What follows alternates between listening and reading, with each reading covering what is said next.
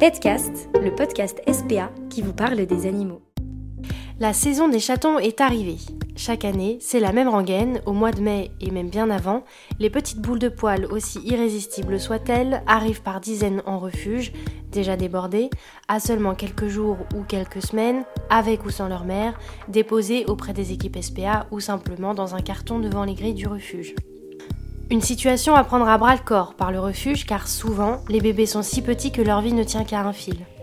Pour ce nouvel épisode de Petcast, le podcast SPA, on rencontre Céline, responsable du refuge de Volpénil, qui est en première ligne face à ces vagues d'arrivée de chatons, ainsi que Chloé, qui nous en dira un peu plus sur les actions de la SPA auprès des mairies pour lutter contre la prolifération et l'errance des chats partout en France. Tout d'abord, direction le refuge de Volpénil, non loin de Melun. Bonjour Céline Bonjour, Céline Touguet, responsable du refuge de Volpénil dans le 77 depuis maintenant un an. On a beaucoup de chatons qui arrivent dans les refuges, euh, souvent c'est par période, mais on se rend compte que la période s'agrandit de plus en plus actuellement. Euh, on accueille énormément de chatons, on a besoin de beaucoup de familles d'accueil euh, qui prennent le relais en fait des mamans, parce qu'on a des chatons sans maman qui arrivent chez nous, qui sont pas encore sevrés, donc on doit biberonner jour et nuit jusqu'à ce qu'ils soient en âge de manger tout seul et d'être assez protégés au niveau vaccinal pour venir sur le refuge avant d'être adoptés. et on a aussi des familles relais qui prennent euh, les mamans avec les chatons pour socialiser euh, tout le monde, la maman et les bébés. Euh, ça représente beaucoup beaucoup de travail pour les équipes parce qu'on a énormément de prise en charge, on a beaucoup beaucoup de sollicitations de tous les côtés, aussi bien de la fourrière que des abandons directs. Euh, c'est vraiment quelque chose qui est, euh, qui est très prenant pour, le, pour la chatterie. Euh, heureusement, on a beaucoup d'adoptions aussi, mais c'est vrai qu'il y a un gros manque de stérilisation sur les animaux. on se rend compte qu'on a beaucoup, beaucoup de chattes qui arrivent non stérilisées avec des petits ou gestantes. et ce sont des chattes qui, des fois, sont très sociables avec l'humain, donc des chattes qui ont appartenu à des gens. c'est pas que des chats sauvages qui arrivent avec des portées. donc, c'est aussi un problème de, de stérilisation au niveau des familles. les gens ne stérilisent pas assez leurs animaux et on se retrouve avec énormément de bébés qu'il faut ensuite euh, prendre en charge, replacer, soigner, parce que la plupart du temps, ils arrivent aussi euh, dans un mauvais état sanitaire. Euh, donc c'est vraiment une grosse prise en charge au niveau des refuges. Et si tout le monde faisait stériliser ses animaux, enfin ses chats notamment, mm. on aurait quand même beaucoup moins de prise en charge de ce, de ce point de vue-là. Céline, tu nous dis que la période des chatons s'allonge, c'est-à-dire? Alors, Jusque-là, on était sur une période qui démarrait en général euh, en fin avril-mai et qui s'arrêtait plutôt, euh, on va dire, sur euh, septembre. là, l'année dernière, par exemple, on a eu des chatons très tôt et on a continué à en avoir jusqu'en novembre. Et là, ça a déjà repris depuis mars. Nous, on commence déjà à placer des chatons en famille d'accueil, le temps qu'ils soient assez grands pour être adoptés. donc, on a vraiment, vraiment une période qui s'est allongée. Euh, et ça demande beaucoup, beaucoup d'investissement pour nos familles relais parce que quand on doit biberonner un chaton, c'est toutes les deux à trois heures, jour et nuit, pendant plusieurs semaines. Donc c'est vraiment euh, très fatigant et les chatons qui n'ont pas leur maman euh, sont des chatons qui grandissent moins bien qu'avec leur maman. Donc souvent les, gens, les gens nous ramènent des chatons seuls et les chatons seuls, soit c'est parce qu'ils ont la maman à la maison et ils n'ont pas voulu la faire stériliser mais ils veulent pas garder les petits, donc ils nous les déposent un peu comme un cadeau. Euh, soit c'est parce que c'est des petits qui ont été euh, jetés dehors dans la rue euh, et les gens ont gardé la maman, mais je ne pense pas qu'ils la fassent stériliser derrière. Donc en mm. fait, tous les ans, le, la problématique se représente en sachant qu'une chatte peut avoir en, moyenne 4 à 5 petits et qu'elle va retomber en chaleur très rapidement après la mise bas. Donc elle peut faire plusieurs portées dans l'année et ça peut aller très très vite. Est-ce que tu peux nous en dire un peu plus sur les différentes circonstances dans lesquelles vous recueillez les chats et chatons? Nous, on récupère principalement les chatons ou les mamans avec chatons arrivant de fourrière, puisqu'on ne fait pas fourrière sur le refuge. Donc, c'est des chatons qui sont retrouvés euh, seuls sur la voie publique ou qui sont déposés euh, quelque part dans un carton euh, en plein milieu d'une ville, par exemple. donc, ça, c'est la fourrière qui s'en occupe et qui nous les replace en fonction de leur âge et en fonction des disponibilités qu'on a. après, on a aussi les abandons sauvages. On nous dépose des fois devant le refuge des cartons avec les chatons dedans, par exemple. et on a des gens qui viennent en nous disant qu'ils ont trouvé une portée et qui voudraient qu'on la prenne en charge. Donc euh, ça nous arrive de pouvoir les prendre en charge. Des fois, il faut les faire repasser par la fourrière. Ça dépend de l'âge, ça dépend de plein de paramètres. Mais voilà, en gros, c'est ces trois, ces trois façons-là. Euh, c'est très rare que les gens nous amènent les mamans en même temps. En général, c'est des portées de chatons. Euh, après, euh, il arrive aussi que les gens trouvent des chatons, pensent que les chatons sont abandonnés parce qu'ils ne voient pas la maman et pensent bien faire en nous les ramenant, alors qu'en fait, la maman est juste partie chasser ou s'est juste éloignée parce qu'elle a entendu des humains approcher. donc, si on trouve une portée de chaton qui n'est pas en danger immédiat de mort, il vaut mieux observer, voir s'il y a une maman, parce que s'il y a une maman, c'est toujours mieux d'attraper la maman et les petits pour que la maman reste avec ses petits parce qu'ils ont quand même une meilleure chance de survie si la maman est avec eux. Donc ça aussi c'est un point important. les gens pensent bien faire en ramassant les chatons qu'ils trouvent dans leur tas de bois ou derrière leur, leur cabanon de jardin par exemple, mais c'est pas toujours le cas parce que quand ils les prennent et qu'il n'y a plus la maman, déjà pour la maman c'est un gros stress de plus retrouver ses chatons et puis pour euh, les chatons, c'est quand même mieux s'il y a la maman. Donc si c'est une maman sauvage qui n'appartient à personne, l'idéal c'est de voir avec la fourrière ou avec les associations alentours si on peut pas trapper la maman et les bébés de façon à ce que tout le monde soit placé en famille d'accueil et qu'il n'y ait pas que les bébés tout seuls. Parce que des bébés tout seuls, euh, bah, ils sont quand même beaucoup plus sensibles aux pathologies comme le coryza, comme le typhus, des choses qui sont mortelles. Euh, et donc on perd régulièrement des chatons en famille d'accueil parce qu'ils n'ont pas leur maman et qu'ils n'ont pas du coup les anticorps qu'il faut pour se, pour se battre. Tu as mentionné plusieurs fois le terme de famille relais. Tu peux nous en dire plus? Donc euh, les familles relais, on en cherche tous, tous les refuges en cherchent parce qu'à la période des chatons, on est tous en demande pour placer le plus de chatons possible parce que ceux qu'on ne peut pas prendre, il y a un risque malheureusement pour qu'ils soient soit euthanasiés, soit qu'ils ne survivent pas. Euh, donc on a vraiment besoin de beaucoup de monde. Euh, on prend tous les ans, il y en a qui se reproposent, donc on a les familles relais qui sont tous les ans avec nous, mais on a aussi des familles relais qui craquent sur les petits loulous qu'elles gardent et qui du coup n'ont plus la place l'année d'après d'en récupérer, ce qui est tout à fait logique. Donc on en cherche toujours.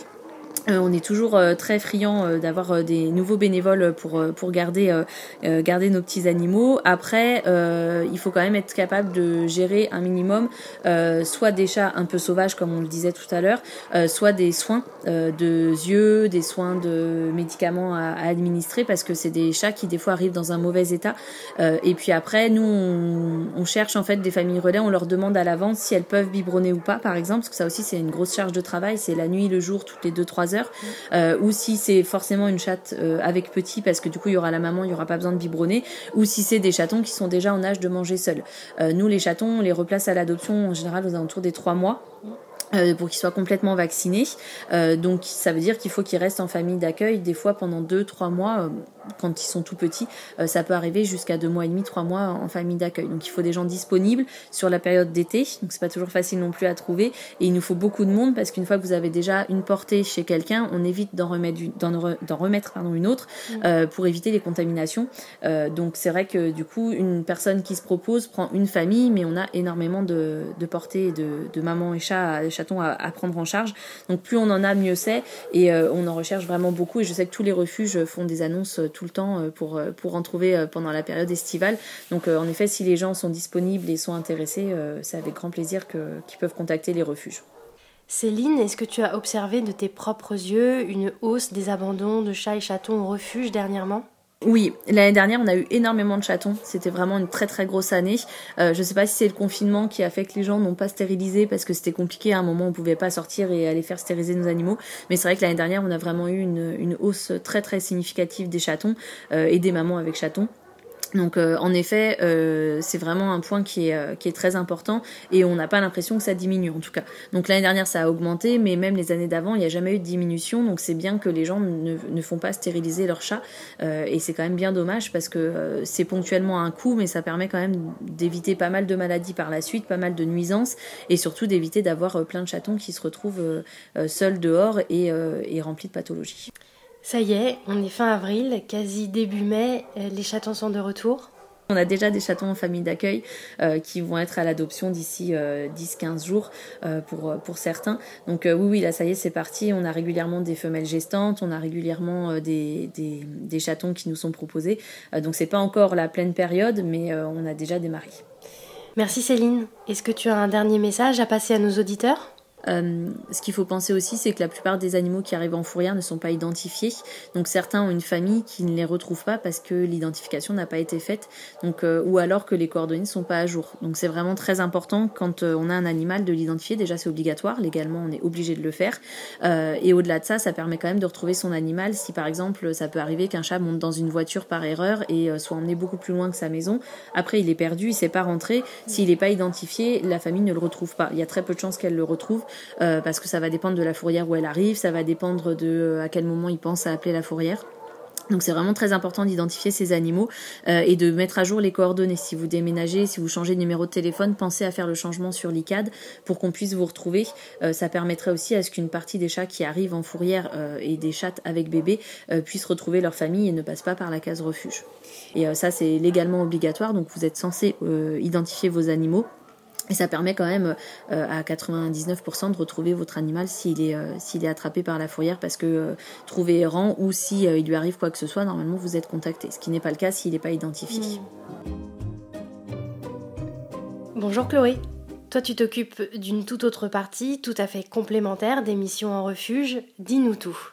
Bonjour, donc moi je suis Chloé, je fais partie du service SARA, sensibilisation, aide, relations homme-animal euh, du siège de la SPA nationale. Je suis euh, notamment spécialisée sur la mise en place et la coordination de campagnes de stérilisation et d'identification des chats errants sans détenteur qu'on appelle chats libres. Euh, ce sont des campagnes que l'on met en place en partenariat avec les collectivités locales partout à travers la métropole. Euh, actuellement, en cette année 2022, on en a une petite centaine, soit signées et en cours ou en cours de concrétisation. Donc c'est vraiment un segment de l'activité de la SPA qui se développe énormément. Euh, pourquoi? Parce qu'elle est à mettre en, relation avec une réalité terrain qui est assez euh, catastrophique et qui fait de la peine. C'est que voilà, il y a à peu près à peu près 15 millions de chats errants sans détenteur euh, en France. Euh, les chiffres sont un petit peu difficiles à obtenir puisque ben, ce sont des animaux qui prolifèrent et qui meurent aussi très facilement finalement. et c'est un, enjeu de protection animale très important qui est méconnu par les mères en France, qui souvent, d'une part, ne savent pas qu'il est de leur responsabilité de mettre en place euh, ce genre de dispositif, donc des campagnes de stérilisation, et d'autre part qui, confondent souvent euh, en fait la gestion par la stérilisation et la capture puis la mise en fourrière. Euh, puisque en fait il faut préciser que ce sont des animaux qui sont semi-sauvages, voire complètement sauvages, qui n'ont aucune vocation à être récupérés en fourrière. Pourquoi? Parce que euh, ils n'ont pas de chance d'en sortir pour être placés dans le circuit de l'adoption en refuge, donc malheureusement, ils sont trop souvent euthanasiés. Et ça, c'est quelque chose que nous condamnons euh, aujourd'hui à la SPA encore très fermement. La stérilisation aujourd'hui c'est la seule manière de gérer le problème. Euh, donc on stérilise, donc on capture d'abord bien sûr, on capture, on amène chez les vétérinaires, on stérilise et on identifie au nom de la commune, puis on relâche sur le lieu de vie. Pourquoi c'est la solution la plus pérenne? Parce que ça permet aux, colonies de se stabiliser, puis avec le temps de diminuer. On va euh, limiter la misère animale, puisque ce sont des animaux qui sont très sujets à la misère et à la souffrance. Euh, il y a la propagation de maladies qui est due à la consanguinité, il y a la violence, il y a les comportements très instables, euh, il y a tout ce qui va être nuisance olfactive, sonore, visuel. Euh, voilà. Euh, quand un chat est stérilisé, il se sédentarise, il se calme. Euh, il y a beaucoup moins de soucis qui sont causés à ses congénères également bah, aux humains avec qui il collabore.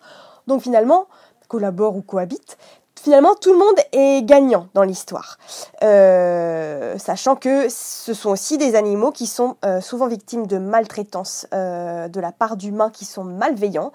et on a trop souvent, nous, à la SPA, des signalements de chats qui sont, voilà, qui sont brutalisés, maltraités, voire pire.